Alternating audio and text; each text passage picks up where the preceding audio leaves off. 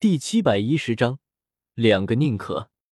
灵泉，乌老眉头皱起，是那两个古族尊者之一吗？我摇摇头，将灵泉的情况大致说了遍，一脸愤愤。乌老听完却觉得奇怪，只是一个五星斗宗的古族小辈，哪怕能爆发出七星斗宗战力，还能施展出这等招数？我冷笑道：“乌老。”这种手段不求修为有多高，要求的是秘法足够精妙。古族大族也，传承久远，族中秘法繁多，林泉能学习一门这等精妙秘法不足为奇。乌老还是坚持自己的看法，奇怪道：“就不能是那两位古族尊者出手吗？老夫觉得是他们出手的可能性更高。一个五星斗宗，哪怕是出身古族，也不可能让老夫都察觉不到。”我哑然失笑，雾老不清楚这其中的门道，说出这种行外话也不足为奇。我和那两位古族黑袍尊者又没什么私仇，他们两人要是对我出手，除非有薰儿的命令。我脸上的笑容顿时僵住，眉头皱了皱，细细思索起这个可能来。可能是薰儿吗？我和他在最初就认识了，那时候纳兰嫣然和萧炎刚退婚。我和萧媚儿刚订婚，我还陪萧炎、薰儿一起在乌坦城逛街。细细数来，这竟然已经是快十年前的事情。十年来，我和薰儿的关系不温不火，谈不上多好，但也从来没有产生过矛盾。除了灵隐那个没有丝毫证据的污蔑外，薰儿并没有理由杀我。想到了什么？雾老见我忽然陷入思索状。片刻后，忍不住出声询问：“小叶子，你和古族到底是怎么回事？该不会惹到他们了吧？你要小心些啊！要不干脆来我魂殿算了。”我眉头紧蹙，微微摇头后看向小医仙，语气低沉：“小医仙，你觉得刚才会是萧薰儿对我出手的吗？”小医仙微微错愕，在我身边时，他已经习惯了不用思考。许多事情我都会考虑好，他只需要乖乖跟在我身边看着我做就好。此刻面对我少见的询问，小医仙知道我是陷入了难题，两道柳眉紧紧皱起，陷入了深深的思索中。当局者迷，旁观者清。我身处局中，未必有小医仙看得清楚。何况小医仙本就是一个很聪明的女孩，只是一直默默跟在我身边。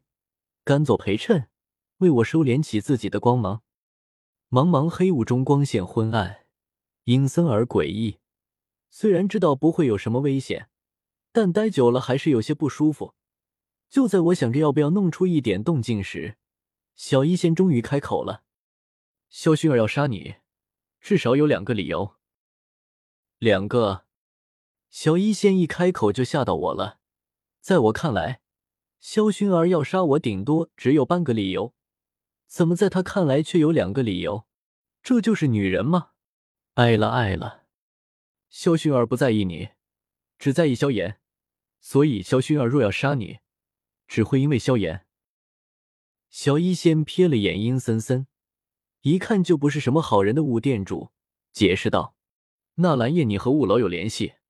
灵隐虽然没有证据，但萧薰儿只在意萧炎。”不在意你。所谓宁可信其有，不可信其无，宁可错杀千人，不可放过一个。薰儿为了确保萧炎的安全，很可能对你下手。我听懵了，宁可错杀千人，不可放过一个。薰儿在我眼中一直是个善良温柔的女孩，从没有做过什么坏事，会做这等奸雄之事。那个，我和薰儿可是认识了快十年。就因为林隐几句捕风捉影、毫无证据的话，薰儿就会对我这个老朋友下杀手？我难以置信。小医仙目光淡然，我和萧炎也认识了很多年，如果他对你不利，我会毫不犹豫的杀了他。咕哝，我吞了一口口水。小医仙这句话比任何证据都更有用，看来我还是不了解女人。我就不该用自己的思维去揣摩这群女人在想些什么。那另一个理由呢？萧炎和纳兰嫣然结婚了。萧一仙的语调还是那么平淡，好似说出杀了萧炎的话根本微不足道，不值得有什么内疚。一双乌黑深邃的眼眸紧紧看着我，里面好似蕴含着许多难以诉说的东西。萧炎如果将这件事情和萧薰儿说了，萧薰儿可能会很生气。你作为纳兰嫣然的弟弟，他很可能会迁怒于你，甚至……想到这里，小医仙自己先把自己吓了一跳，脸色忽然变得极为苍白。我焦急道：“甚至会怎么样？”小医仙深吸口气，很用力的将心中的不安和惊慌压下去，声音微颤的说道：“甚至，你不是独立，萧薰儿已经派人暗中前往纳兰帝国。”将纳兰嫣然，还有纳兰家族所有人斩尽杀绝。不会吧，薰儿他，他不至于做的这么狠吧？我脸上挤出一个比哭还难看的笑脸。薰儿以前可是接受了彩铃的存在，没有对彩铃喊打喊杀，他不至于容不下纳兰嫣然吧？可纳兰嫣然和彩铃又有些不同，和彩铃比起来，薰儿和萧炎才是一对。薰儿和萧炎是青梅竹马，薰儿是正宫，彩铃不过是第三者。可和纳兰嫣然比起来，萧炎与纳兰嫣然指腹为婚，薰儿纵然与萧炎青梅竹马，也比不过纳兰嫣然，只是一个插足两人感情的小三。薰儿身为正宫，可以容忍下彩铃这个第三者，可当他自己身为小三时，还容得下纳兰嫣然这位正宫吗？一股难以言说的恐惧从心底深处涌上，压得我喘不过气。嫣然姐、老爷子，还有我的便宜父母孙儿那个小丫头，一个个鲜活的身影在我眼前浮现。接着，陡然蒙上一层血光，洁白的纳兰皇宫中尸横遍野，他们都要倒在古族的屠刀下！该死！该死！该死！我低声咒骂起来。无法接受这件事情。